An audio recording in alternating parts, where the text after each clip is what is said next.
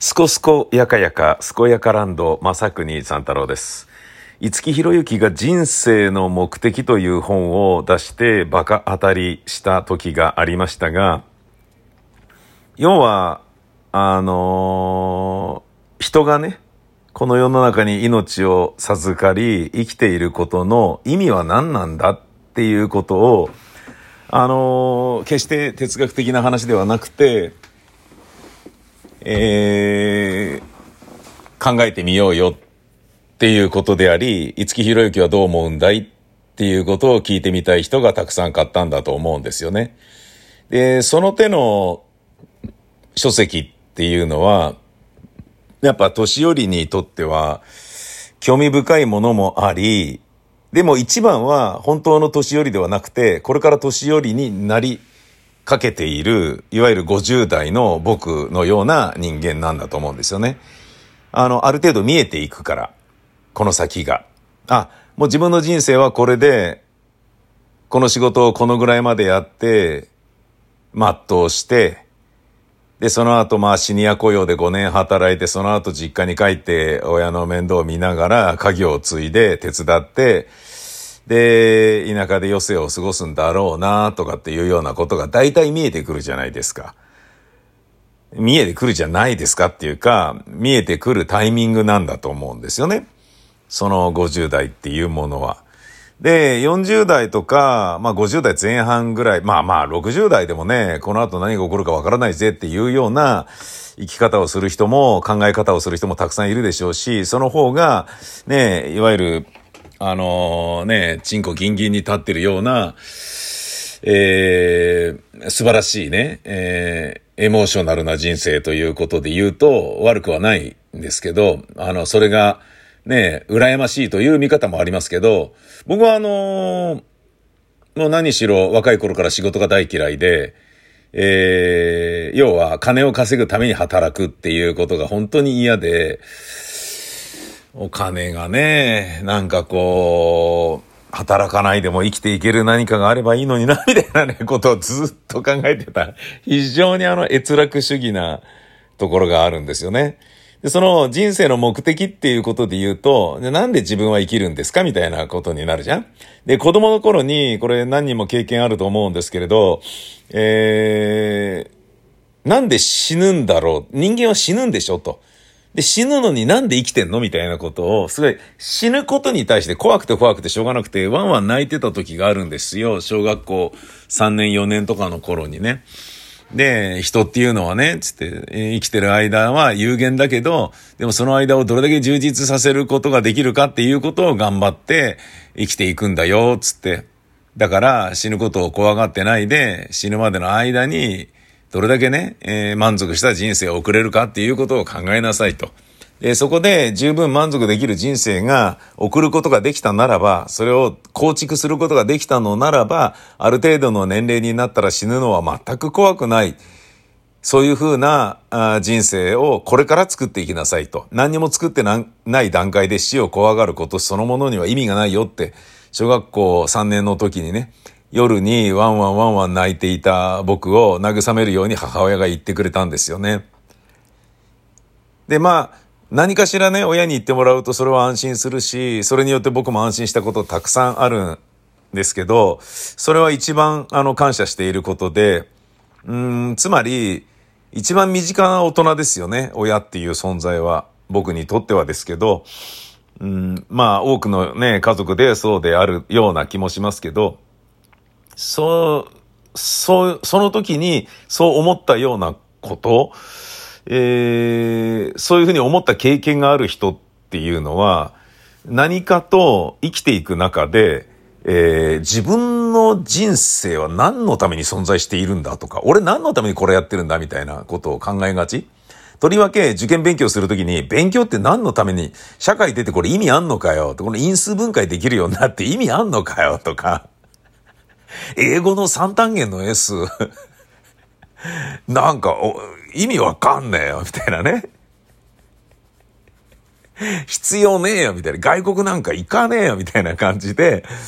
思ってる人もね、たくさんいるでしょうし、いたでしょうし、でもそれはね、子供の時だから、それが意味ないんだよ、意味ないんじゃねえかって子供だから思ってるだけで、後々になって意味があったんだって気づくことあるからいいから勉強しなさいみたいな感じで母親に言われたけど、自分で自分が納得しないと、それはやっぱやる気にならなかったんですよね、僕はね。うん。で、まあ、やってて面白いなと思った勉強ね、数学とかそういったようなものは多少はやりましたけど、でも、その、人からやれと言われているっていうだけで、大人とかこういう社会のシステムの上で義務教育なんていうね、義務とか言われてさ、あの、やれっていうふうに押し付けられてやることがとっても嫌いで、だから勉強はそんなに好きではなかったですけれど、まあ、それなりにはね、親が厳しかったからやってたけど、なんでこんなやんなきゃいけないんだなと思ってるじゃないですか。で、そうやってね、卒業して、社会に出て、バイトしたり演劇やったりしながら生きていく中で、例えば劇団主催者が演劇を作ると、これ何のためにやってんの？とかっていうようなことを考えたり、人から言われたりするんだよね。で、最近のね、50代の僕の環境で言うと、本をたくさん読みたいなって思ってるんだけど、なかなか読み進められないんですよ。だけど、何のために本読むの？っていうことを考えてしまうと、読みたいからだけしかないんですよね。で、その本を読むことによって、例えばそれがビジネス書だったら、その後のその人の人生の仕事に活かすことができるだろうとか、見聞を広めてね、選挙に投ずる一票をよりね、自分の考えに、考えからぶれない何かをもとに、えー、投じることができるだろうとか、そういうようなことに無理やりね、あの、目的と因果関係をその考えうることができるけど、それそのものは、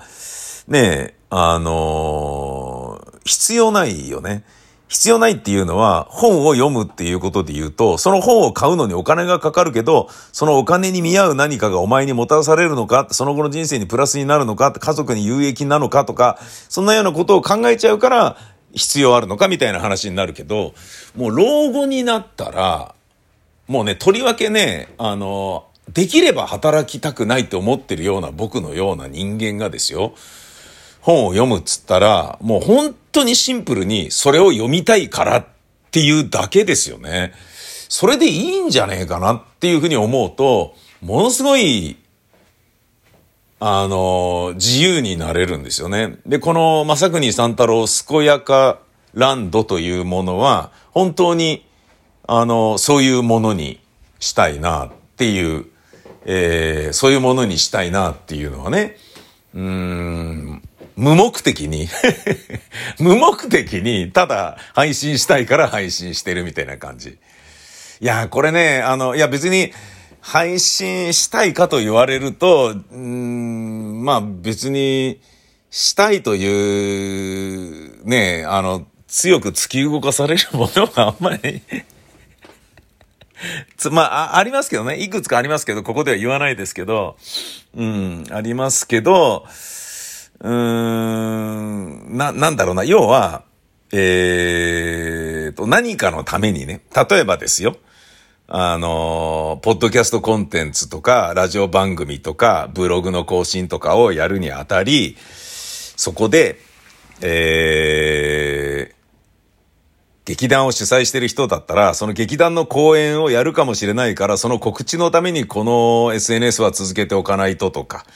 で、続けるだけじゃなくて、多少はね、字幕を集めるようなことを、ブログに更新したりとか、ポッドキャストをやってるんであれば、そっちのポストキャストで配信するようなことを心がけたりとか。つまり、間接的な宣伝を常々やっておくっていうような、ことが絡んでくる限りは、もうそれはのびのびと自由にそれをやりたくてやっているっていうものではないですよね。で、それに対する窮屈感を、まあ、あの、まさくに三太郎健やかランドにおいては全く感じないでいくぞっていう そういうことですね。えー、えー、な、なぜならまさくに三太郎ですからね。あの、正国三太郎って知ってます？正国三太郎だぜ。あの、僕の知り合いのですね、M さんという人はですね、えっ、ー、と、放送作家をやっていて、えー、そこからね、ラジオ出演者になったり、したんですけどね、いろんなことをやってきた人なんですけど、その方は、あのー、放送作家をやっている時に、ディレクターさんがね、とかプロデューサーが、やっぱり抱えたがるんですよね。あの、自分の放送作家をね。なので、その、それが窮屈で、名前を変えてやってましたね。いろんな番組で。で、変えてやれば、裏番組もできるし バレないし、みたいな感じでね、やってたんですよね。で、ラジオパーソナリティをその人がやった時に、その人もラジオパーソナリティとしての名前を変えてやったことがもう何度もあってそのね、あのー、なんだろうな、アイデンティティを考えないでいいから、無責任でいられるっていうことが、本当に幸せなんでしょうね。うん。で、それが、この正国三太郎健やかランドにも、えー、感じられるものとして、私正国が、えー、そのフリーダムを享受させていただけたらと、そんな風に思っている次第なのでございます。